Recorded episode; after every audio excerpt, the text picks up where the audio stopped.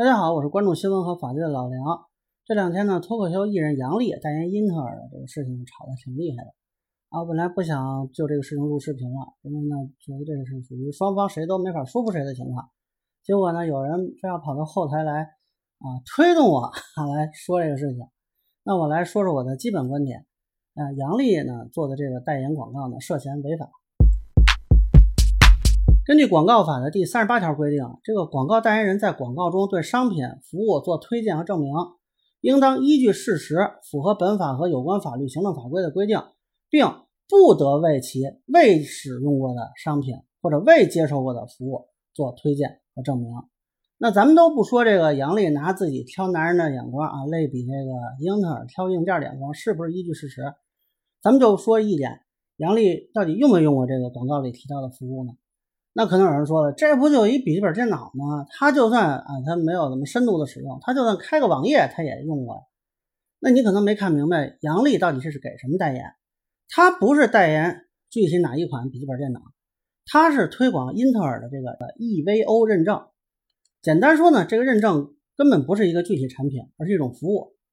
那么按照英特尔网站的说法呢，这个 EVO 是一个认证平台，属于一个叫雅典娜计划的内容。核心呢是对高端配置规格进行测试，那么针对核心体验指标进行严苛认证。那么有兴趣的朋友呢，可以去看看啊，所谓的这个 EVO 电脑就没有一台是英特尔自己的品牌，都是其他电脑厂商的。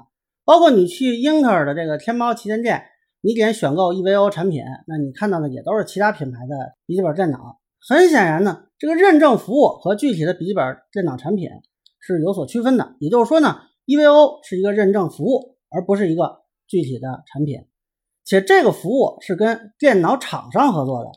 那么现在问题就来了，杨笠也好，它的效果文化也好，你们谁是电脑厂商呢？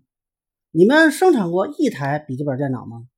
那你们送到这个 EVO 认证平台接受服务的这个产品在哪儿呢？是效果牌的呀，还是杨笠牌的笔记本电脑呢？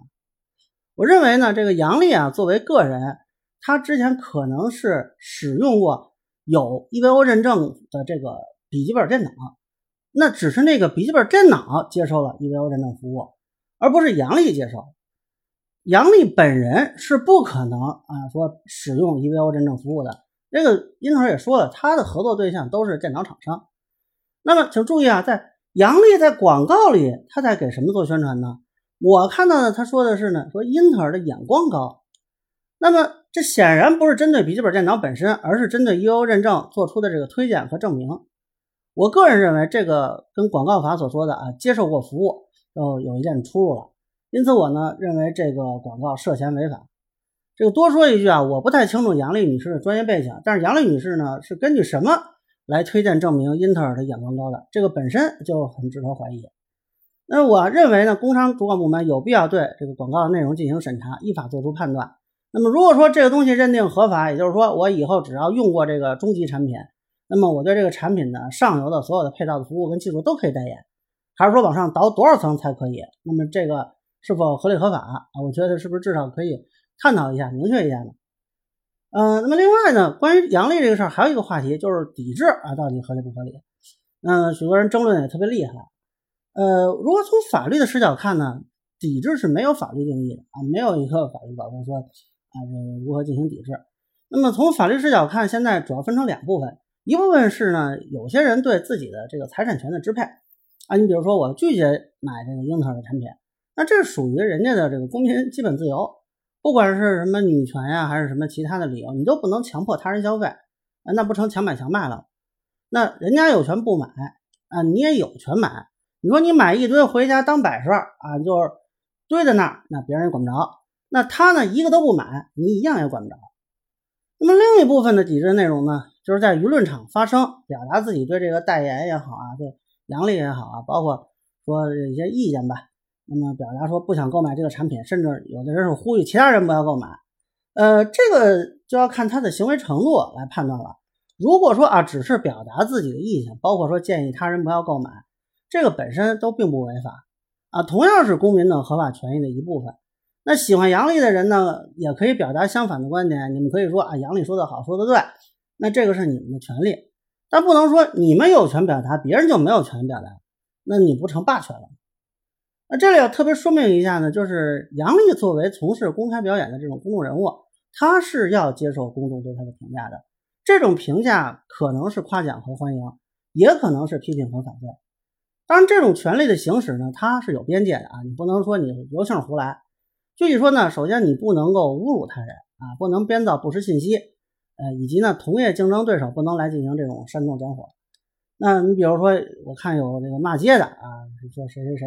谁买这就死骂，这个属于名誉侵权啊，那甚至有寻衅滋事的嫌疑。那还有呢，我看就是有人在讨论说，不是有人造谣啊？那比如说，如果你造谣说这个，假如说啊，你说男这个杨丽是男的，那这肯定也是违法的。那再有呢，就是如果说 M A M D 组织一帮人留言 A M D yes 啊，那这个就是不正当竞争行为了，对吧？嗯，那么理论上呢，英特尔也好，杨丽也好，如果认为自己的合法权益受到了侵害，是可以维权的。但是除了上头说的这几种情况之外，如果只是普通的网民单纯表达说啊我不喜欢杨笠啊，AMD yes，那这个就是合法的啊。可能有的女权人士认为那杨笠很好，觉得这种表达你不能接受，但那是你的看法。喜欢杨笠不是法定义务啊。如果说你因为喜欢杨笠，你辱骂他人、造谣，或者说啊用其他商家进行不正当竞争，那也可能被追究法律责任的。这个不管网络啊、脱口秀啊。都不是法外之地，广告更不是。那么以上呢，就是我对杨丽代言英特尔事件的一个分析，个人浅见难免疏漏，欢迎不同意见小伙伴在评论区和、弹幕里给我留言。